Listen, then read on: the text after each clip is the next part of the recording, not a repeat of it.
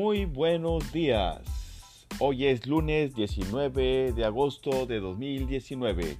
Mi nombre es Aaron Romero Taylor y estamos en la quinta emisión de nuestro programa Sirviendo a Jesús. Sirviendo a Jesús es un podcast dirigido a hombres católicos en donde se analizan temas de actualidad desde la perspectiva de nuestra fe. El día de hoy hablaremos sobre lo que es la adoración nocturna mexicana. Comenzamos.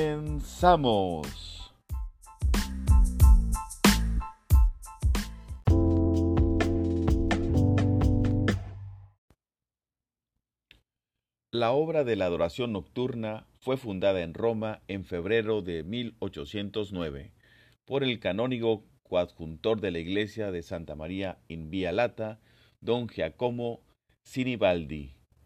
Hizo el primer ensayo con algunos otros compañeros de Cabildo a permanecer durante toda la noche velando al Santísimo en su iglesia, en ocasión del jubileo de las 40 horas. El 23 de abril de 1824, el Papa León XII la elevó a archicofradía, con la facultad de agregar y hacer partícipes de indulgencias a las asociaciones que se unieran en la obra.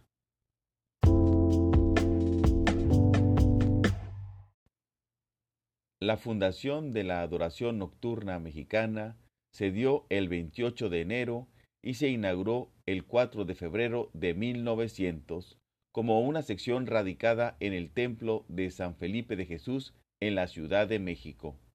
Fue agregada canónicamente a la Archicofradía de la Adoración Nocturna del Santísimo Sacramento de Roma el 5 de mayo de 1904 y elevada y constituida como asociación con facultades a su Consejo Nacional para agregar a otras asociaciones del mismo nombre y estatutos el 29 de junio de 1913 por el Papa San Pío X.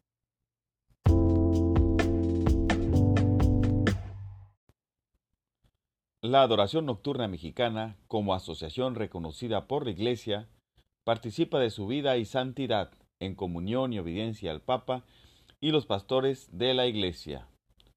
Por medio de la Iglesia recibimos la misión continua, la oración de Jesús al Padre, Padre, perdónalos porque no saben lo que haces. Lucas 23, 24. Seremos fieles a la identidad de la obra y nos insertaremos en la vida eclesial de la diócesis y de la parroquia con la fuerza de que nuestro carisma en iglesia inscrito en la propia bandera, sacramento de piedad, signo de unidad y vínculo de caridad.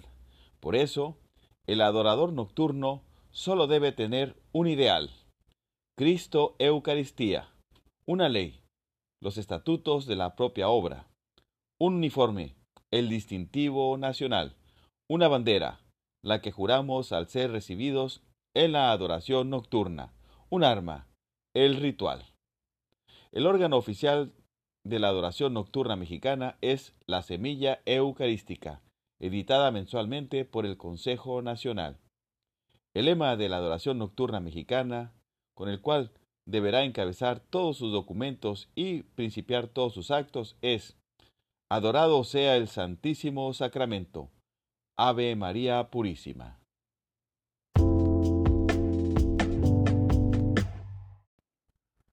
sobre el espíritu de la adoración nocturna mexicana. Bajo el impulso del Espíritu Santo, nos configuramos como Cristo para ser verdaderamente adoradores en espíritu y en verdad, como el Padre quiere. Juan 4:23. En todo momento nos dejaremos guiar por el Espíritu Santo para unirnos a Jesucristo, nuestro modelo, que en el huerto de los olivos experimenta la soledad y el abandono, orando al Padre por los pecados de todo el mundo. El adorador nocturno, al impulso del Espíritu, debe orar y ofrecer sus sufrimientos en expiación de sus propios pecados y los del mundo entero. La finalidad de la adoración nocturna es hacer guardia y oración durante las horas de la noche a Cristo en la Eucaristía, consolar su corazón ofreciendo los sufrimientos en expiación por sus propios pecados, los pecados nacionales y los del mundo entero. Dar testimonio a los fieles de que Jesucristo es el Señor y Salvador, y que Él, presente bajo las especies sacramentales, se le rinde culto de adoración, que ha de tributarse a Dios y promover la adoración eucarística.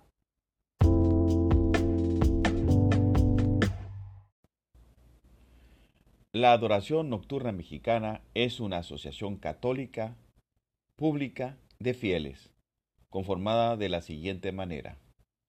Adoradoras activas, adoradores activos, Tarcisios e Ineses, adoradores honorarios. Para ingresar como aspirante a adorador activo, es preciso cumplir 18 años de edad ser presentado por un adorador activo y firmar la solicitud de ingreso juntamente con su presentador. Realizar el curso de formación cristiana integral. En este, en este tiempo será instruido con los fines y prácticas de la adoración nocturna por el jefe de turno y por el presidente del consejo directivo, quienes tienen asignada esta obligación en la cual pueden ayudarlos otros adoradores.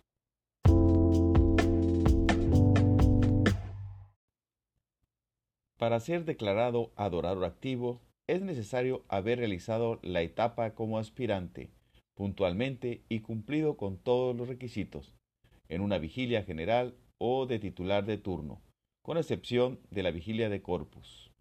Los adoradores nocturnos activos están obligados a velar una noche al mes, una hora de centinela, en esa noche y permanecer toda la noche de guardia en el templo.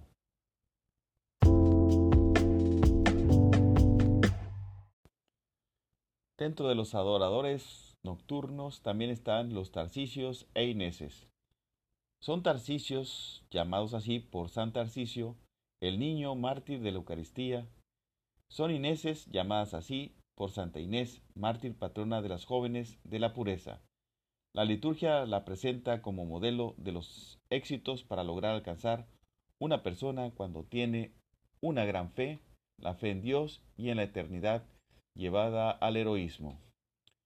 Son adoradores honorarios todas las personas, hombres y mujeres, que por su edad avanzada, trabajo excesivo, atenciones de familia, estudios o enfermedades, estén impedidos para concurrir a la iglesia en la noche, pero que en sus propias casas pueden hacer su obra de guardia, o sea, la adoración al Santísimo Sacramento, unidos en espíritu al turno al que pertenecen.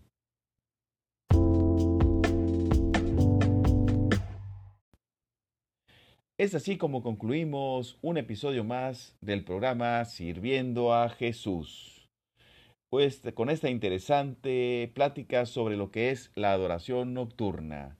La adoración nocturna al Santísimo Sacramento es una obra piadosa que todo católico puede experimentar si te integras a alguna sección de adoradores nocturnos.